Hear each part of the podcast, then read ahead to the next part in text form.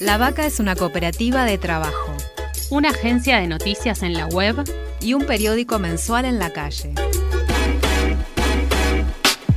La Vaca es, la vaca, la vaca es una universidad y un montón de talleres y propuestas artísticas en nuestra casa. Mu, Trinchera, Boutique. La Vaca es una editora de libros, una productora audiovisual y una radio donde ahora también puedes escuchar La, que, te parió.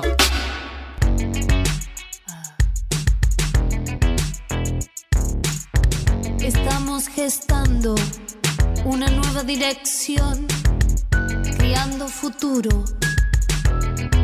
La que te parió. No me digas si te gusto, ni lo que tengo que hacer. Es mi vida, soy mi dueña. No tengo nada que perder.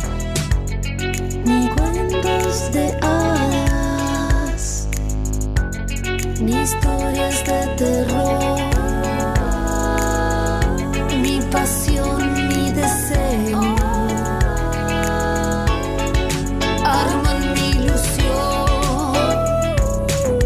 Escúchanos, escúchate. De tu voz también sos parte. Un grito de liberación.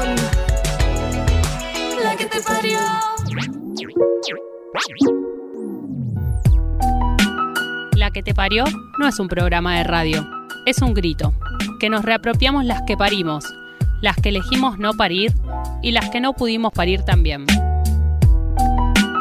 Es un programa hecho sobre todo desde el deseo, también desde el dolor, pero con amor. Desde la convicción de que somos la voz de nuestras compañeras asesinadas y tenemos la fuerza de nuestros cuerpos violentados, de que no vamos a reproducir esa violencia, sino que estamos pensando en cambiar el mundo.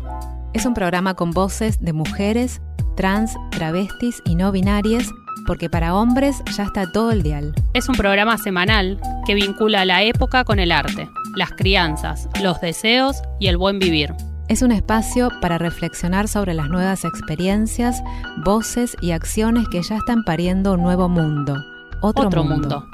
Es una búsqueda y un montón de preguntas. Es una invitación a conjurar. ¿El futuro será feminista o, no será? O no será. La que te parió. Son las 5 de la mañana cuando nos preparamos para viajar hasta La Plata en medio de un temporal. Dentro de unas horas será la apertura del 34 Encuentro Plurinacional de Mujeres Lesbianas, Bisexuales, Trans, Travestis y No Binarias. Salimos a la calle y en este nuevo episodio de La que te parió, compartimos la cobertura especial desde el pogo feminista más político del mundo. Venía a compartir el recorrido. Empezamos por el viaje.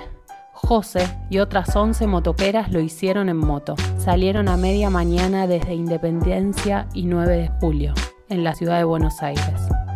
Tardaron dos horas. En el medio hicieron una pausa.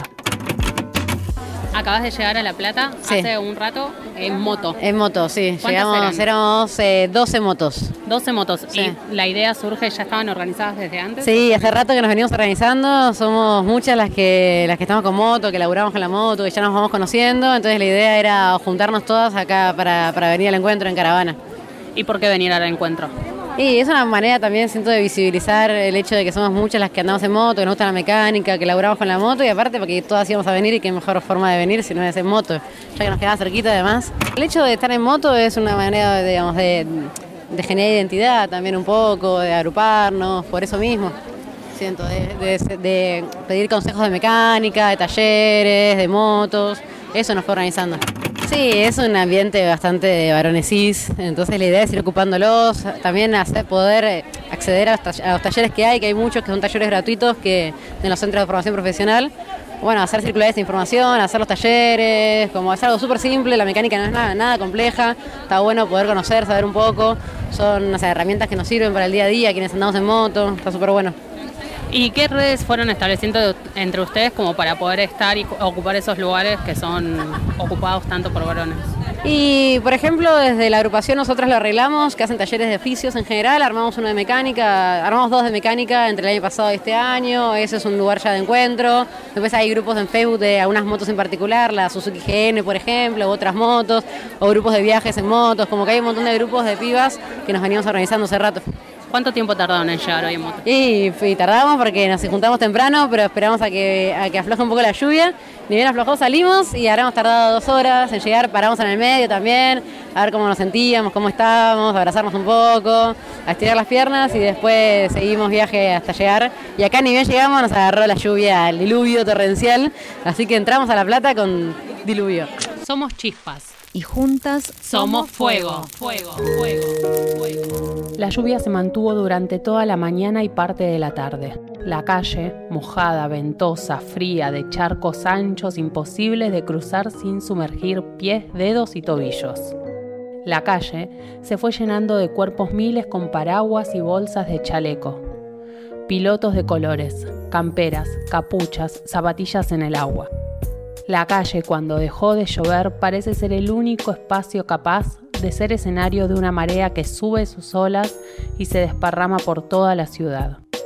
Viviana y sus compañeras llegaron desde Rosario, a pesar de la lluvia y de la crisis económica. Con ella hablamos en una de las plazas de La Plata.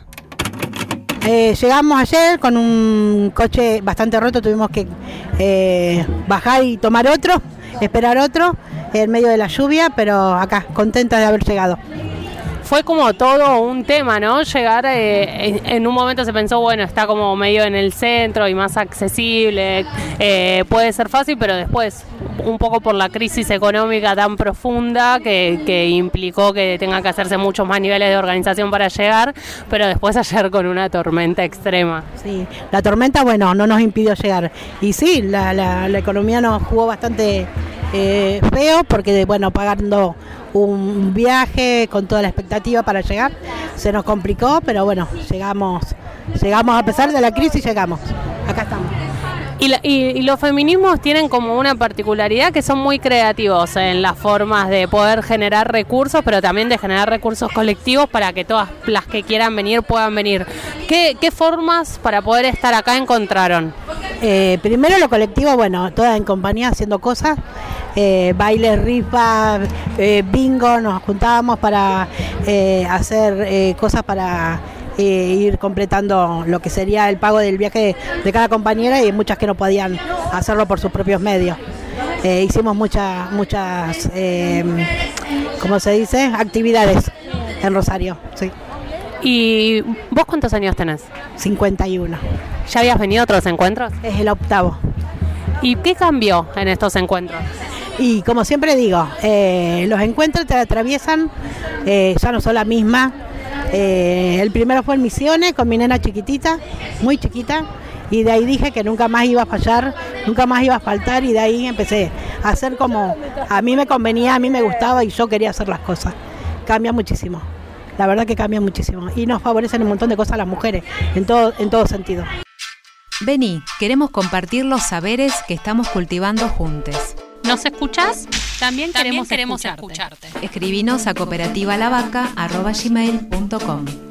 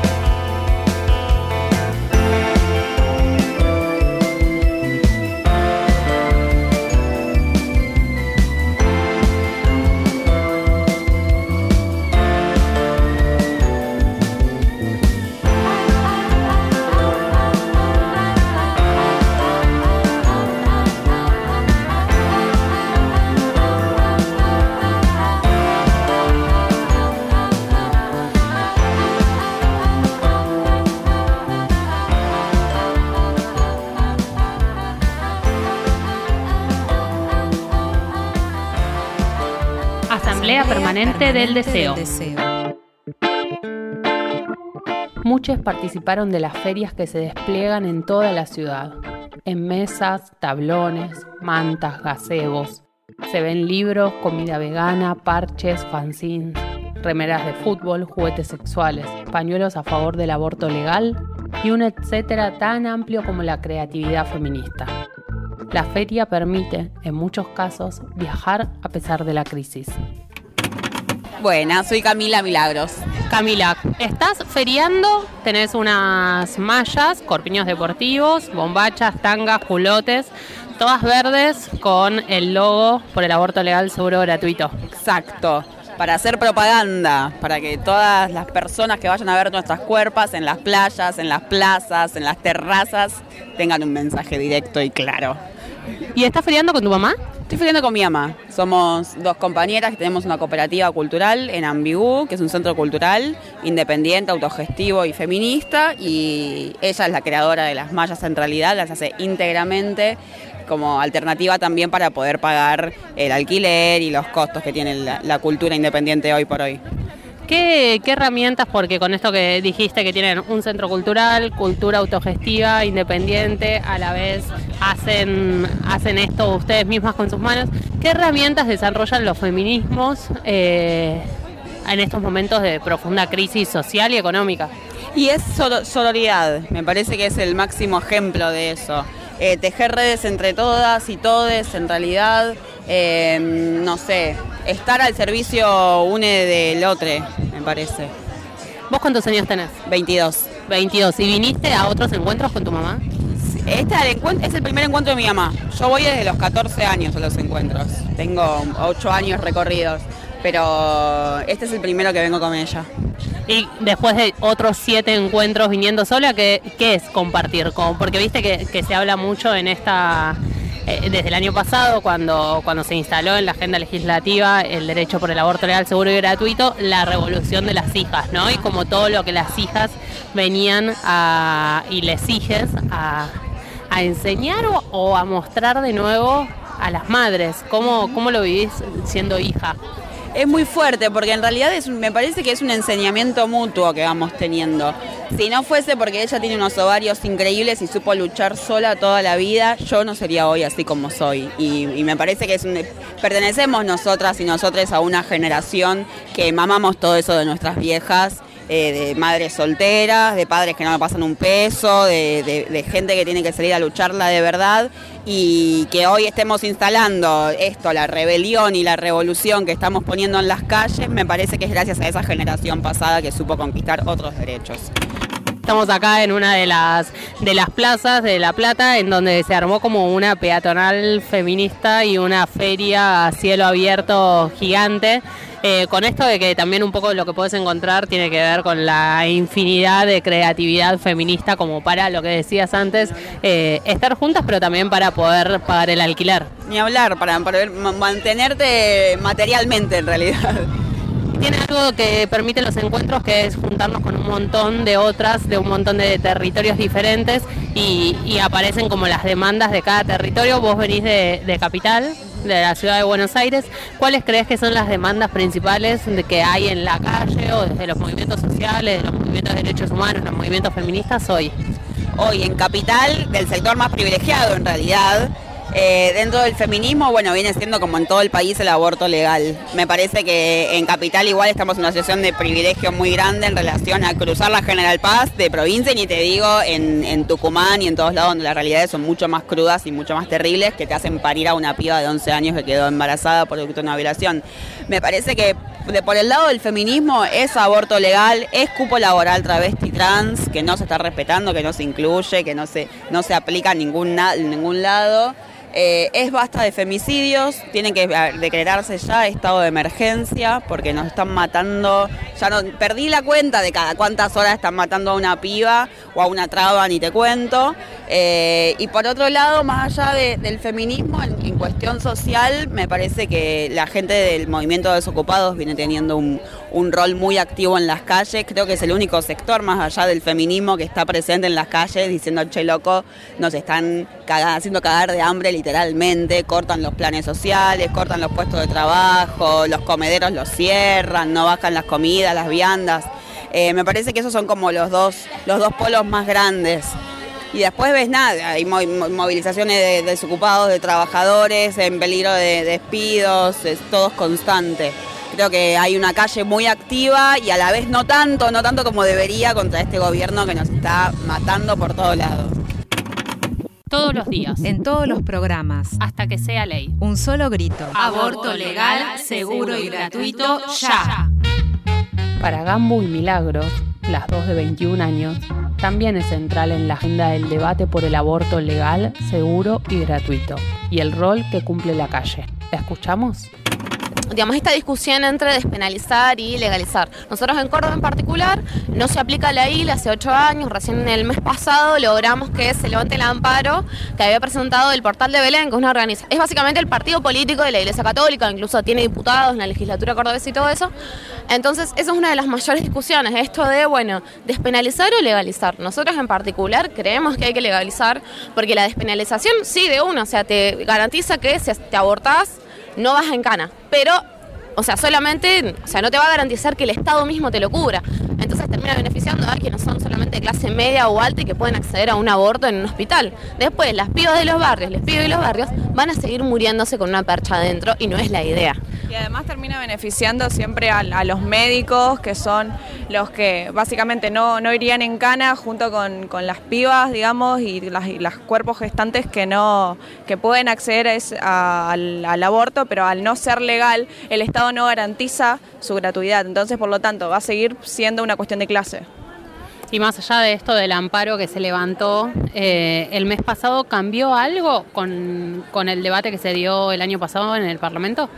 Sí, ciertamente eh, se ha visibilizado mucho más el hecho del el aborto, o sea, se habla más y también se ha abierto de alguna forma el territorio político para disputar por eso y para justamente que pueda salir, digamos, esta, esta derogación de este amparo. O sea, si no fue porque venimos de una marea verde zarpada, que no es solo en Argentina, sino en realidad a nivel internacional, eh, tal vez que no se habría podido lograr, porque además hemos, nos hemos mantenido movilizados en las calles, organizadas y discutiendo qué es lo que tenemos que hacer para poder eh, ganar nuestros derechos. Me parece que esa es la parte central, el hecho de que nos mantuvimos en las calles y movilizadas. Yo creo que hemos eh, recuperado la movilización y la organización, en, digamos, tanto políticamente como socialmente. Me parece que el movimiento de mujeres en particular y el de las disidencias ha sacado esa conclusión, de que en las calles es donde ganamos y no en otro lugar. O sea, no pidiéndole por favor a los, legisladores, no portándonos bien, no quedándonos en nuestras casas como nos llaman muchos candidatos a presidentes a hacer, sino movilizados y en las calles es donde vamos a ganar.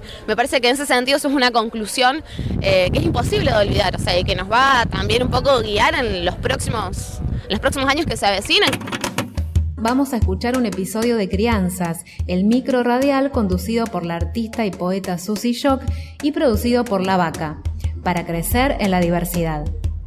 A ver, ¿qué nos cuenta nuestra tía Traba? Radioactividad. Esto es Crianzas. Crianzas. Un programita que intenta eso de crecer en toda la diversidad. Dale. Mi nombre es Susie Shock y como dijo mi abuela Rosa la Tucumana, buena vida y poca vergüenza. Dale. Y como dijo mi amiga la Loana Berke, en un mundo de gusanos capitalistas hay que tener coraje para ser mariposa. Crianzas, crianzas. Una producción de Cooperativa La Vaca para que tus alitas no crezcan más rotas.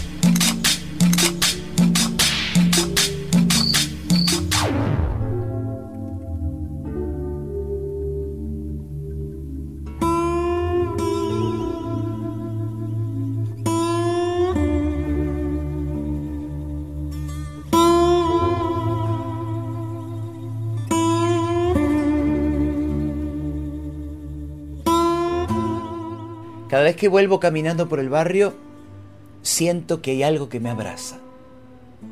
¿Qué cosa puede abrazar menos que la pobreza? diría enojada la Cecilia, que cree que pobreza es siempre sinónimo de falta de todo.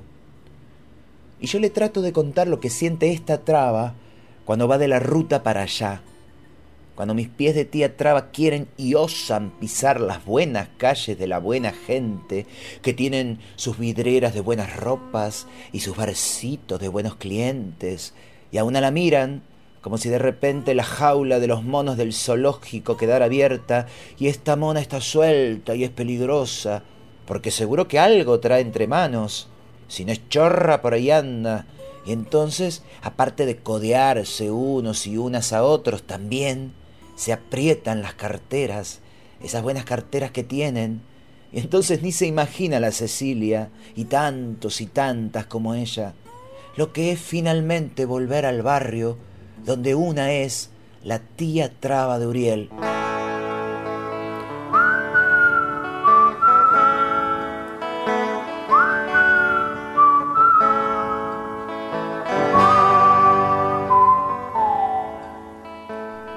Aunque les ha costado su buen tiempo nombrarme en femenino, dejar de suponer que una es el tío que se disfraza de mujer para ser la tía Susi punto, esa otra vecina a la que tampoco los remises le entran, porque lo suponen todo peligroso, y eso no es solo por traba, sino por pobre, que es otra cosa. Por eso el barrio de una es el territorio de una, ese del almacén y el fiado, ese de la cooperativa de reciclado, ese de la asamblea, y ahí entonces una tiene voz propia para decidir qué es lo que nos anda faltando, qué es lo más urgente, para que nuestros pibes y nuestras pibas crezcan brillosos y brillosas, sin una ruta divisoria que les taje el rostro y la frente.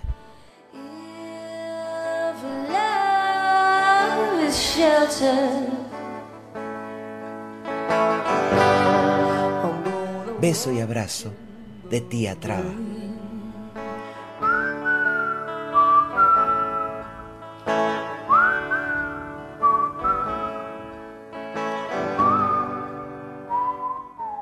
crianzas. Buena vida y poca vergüenza. Dale. Buena vida y poca vergüenza. Esto fue Crianzas. Escúchalo en www.lavaca.org. Dale. Crear, criar, criar, crear, crear, criar, criar. Crear y criar. Hay otro futuro. Durante el primer día del encuentro hubo una gran marcha al grito de basta de travesticidios y transfemicidios. En la previa de esa marcha hablamos con Carola, de La Plata. Estamos luchando también para incorporar a- a- al nombre que sea plurinacional y también las disidencias. Fue una discusión que la dimos y, y que la seguimos dando día a día y ahora nos estamos eh, organizando para comenzar la, la marcha en contra de los travesticidios. ¿Cómo crees que transforma la ciudad que el encuentro sucede acá? Eh, no sé si transforma, pero aporta, aporta mucho a visibilizar de que nos están matando todos los días y nuestras compañeras están eh, siendo violentadas y detenidas arbitrariamente. ¿Cómo está la situación particular en la ciudad? ¿Lo ves igual que todo el país o se dan como situaciones particulares?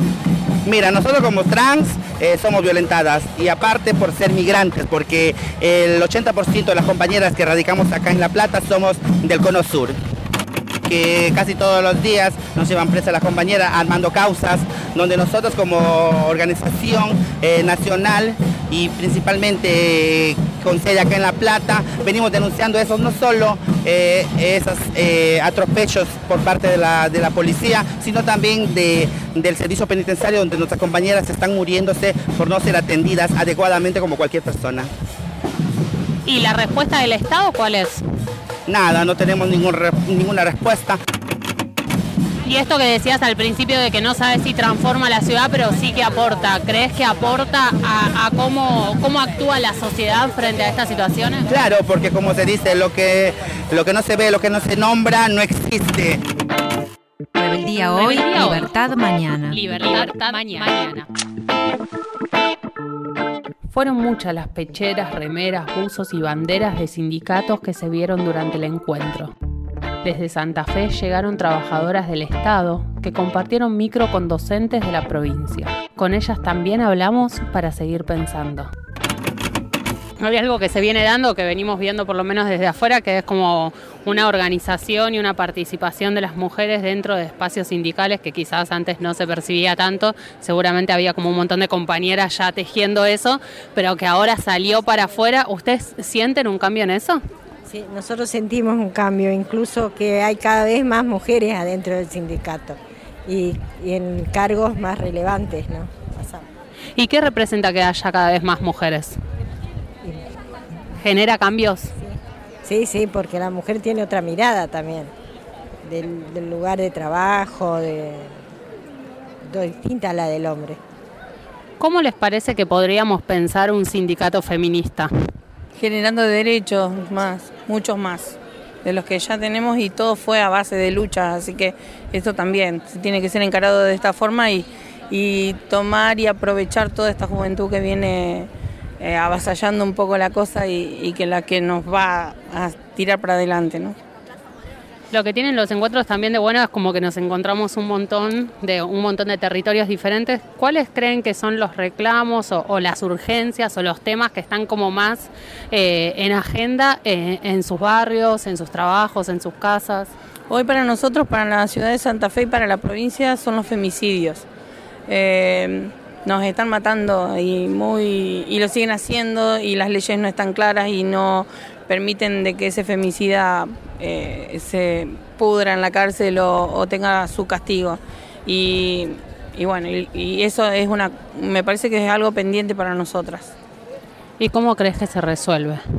Con un cambio de cabeza de la justicia. La, que te parió. Sobre la justicia hablamos también con Liliana, de Yo No Fui, un colectivo feminista integrado por personas que pasaron por la privación de la libertad y otras que no lo hicieron. Acá nos comparte qué están pensando. Para nosotros es muy importante poder estar acá, eh, eh, no solamente para ser eh, pre- presente y amplificar las voces de los compañeros que están en las cárceles, sino también para poder di- dis- discutir qué, qué sería una, una, una justicia en clave feminista. ¿no? Venimos repensándonos nosotras en, cómo nos nombramos y también en qué esperamos de la justicia. Y llegamos a la conclusión con, con cada situación de cada compañero que, que- cae en la cárcel de que esta ju- justicia patriarcal que, que nos rodea eh, lo único que hace es condenar nuestras tra- trayectorias de vida. Entonces nos parece importante poder estar pre- presentes en las discusiones sobre la justicia, sobre qué es lo legal, qué es lo legítimo y todo ese tipo de cosas que muchas veces estando privadas de libertad no tuvimos oportunidad de discutir. Y, si tenés que pensar en dos o tres claves que nos permitan articular o empezar a pensar o, o empezar a crear una justicia diferente, feminista, eh, esto, inclusiva. Sí, para, para, para nosotros es importante poder pensar en nuestras trayectorias de vida como una potencia, ¿no? Lo que suele hacer la justicia ordinaria es querer hacer borrón y cuenta nueva de nuestra vida. Eh, entonces poder estar pre- presentes en este tipo de espacios y poder decir no solamente lo que pensamos, sino también lo que vemos potente en, nues- en nuestras vidas, porque muchas de nosotras llegamos al, al penal eh, a partir de un montón de situaciones en las que el Estado no estuvo. Y eso no tiene que ver con no hacerse cargo de una responsabilidad, sino también ob- observar que no hay un solo motivo por los, por los que una persona llega a la cárcel. Entonces, para, para nosotras es importante que las trayectorias de vida puedan, puedan ser eh, eh, eh, valoradas en toda su dimensión. También el poder trabajar con las compañeras que están adentro de los penales sobre, sobre lo que tiene que ver con la crueldad que, que viene en vertical y luego se corre en horizontal. También poder trabajar sobre esas cosas también tiene que ver con una justicia feminista, ¿no? Y, poder pen- pensar en, en- en cosas como, como el abolicionismo, pero de verdad, ¿no? que, que son cosas que nos van también, eh, eh, bueno, a, nosotras nos hace repensar mucho esto, ¿no? Porque no todas estamos eh, pensando el abolicionismo de la misma manera y a veces, eh, no sé, yo pienso, por ejemplo, eh, en un preso por delitos de lesa humanidad y yo no quiero que salga en libertad, ni tampoco quiero que le den el arresto domiciliario, pero veo la situación de mis compañeras en las que el arresto domiciliario no se les da, entonces ahí ves también una desigualdad en la justicia. Poder repensar en todas esas situaciones también son parte de pensar la justicia en clave feminista. Si no podemos bailar, no es nuestra revolución. Subí el volumen. Así musicaliza la, que, te parió. Limpiaste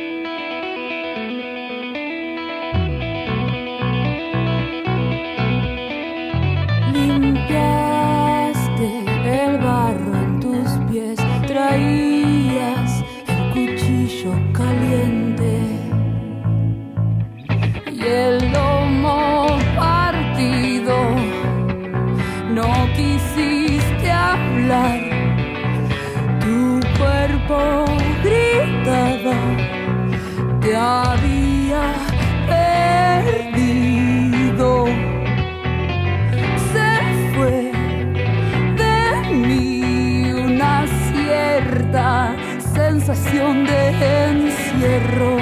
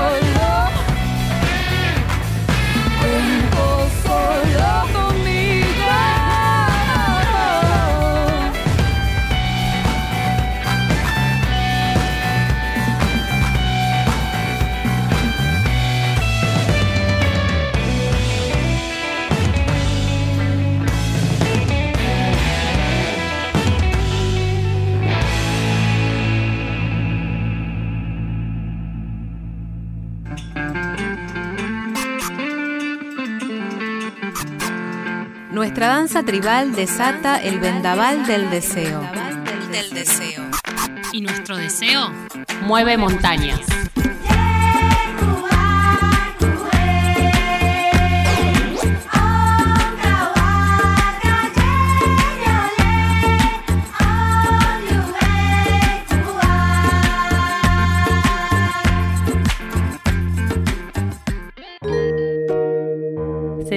Llegó de Córdoba interesada en pensar en torno a los feminismos y el ambiente.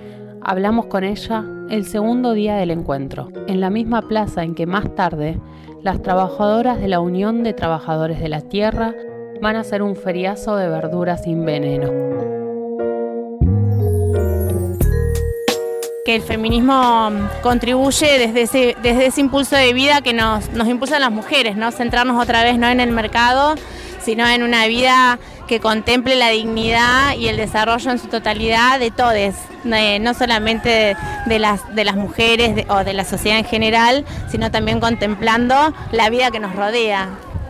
¿Y te parece que, que la marea verde del año pasado y la explosión de los feminismos en las calles ayudó a que se pueda instalar una agenda de, de temas ambientales, de agroecología, de, bueno, vos hablabas del monte, que como de las formas de producción, pero también de las formas de consumo? Sí, totalmente. Yo creo que son las mujeres, es el feminismo la que está, eh, que está poniendo en discusión eh, precisamente todas estas variables que vos, eh, que vos eh, mencionaste. Eh, y son las mujeres las que además tienen más contacto con, con las formas, más contacto no, están obligadas a, a- dar soluciones y respuestas a problemáticas cotidianas que se, que se dan y por supuesto con la alimentación, con la producción, con la circulación, con la accesibilidad de esos alimentos. eh, y bueno, de vivir en condiciones más dignas que no solamente tienen que ver con que tengas un salario para llegar a fin de mes, sino que también tiene que ver con el acceso a un ambiente sano, a comestibles sanos. Eh, el tema de los alimentos eh, para nosotras hoy es central hablar de soberanía alimentaria, que no solamente tiene que ver con la salud, sino también con la posibilidad de garantizar el acceso a los alimentos a toda la población, cosa que este sistema económico no está contemplando. El encuentro fue multitudinario y puede medirse en la diversidad de cuerpos, vidas, historias, deseos que lo habitan. Enorme, desborda, inunda todo y nos deja mojades con la sensación de ser infinites. Es la calle su escenario, territorio colectivo donde todo es posible de inventarse. Encontrarnos es ante todo construir el estar juntos de otro modo. Es mostrarnos las heridas y pensar el ritual para sanarnos. Y en el ocaso de un gobierno depredador, es compartir las estrategias que nos permitieron llegar hasta acá, juntes, creatives, alegres y deseantes. Es una gran caja de herramientas. Son verduras sin veneno. Un taller de autodefensa con decenas de cuerpos que se enseñan, aprenden movimientos rápidos. Un partido de fútbol con dos arcos improvisados. Son les que bailan, les que juegan con las niñas, les que venden, les que compran y alimentan el mercado que nosotros inventamos, les que se maquillan, les que comparten glitter, les de la murga, les de la batucada, les de pecheras sindicales, partidarias y de organizaciones, les que vinimos, les que nos reciben, les que no llegaron, les que nos faltan. Es la música que suena y la canción que se grita que dice que arda. Es la mecha que ya está encendida. Nos vemos el próximo año en San Luis. La que te parió. La que te parió es un programa de Cooperativa La Vaca. La seguimos en www.lavaca.org.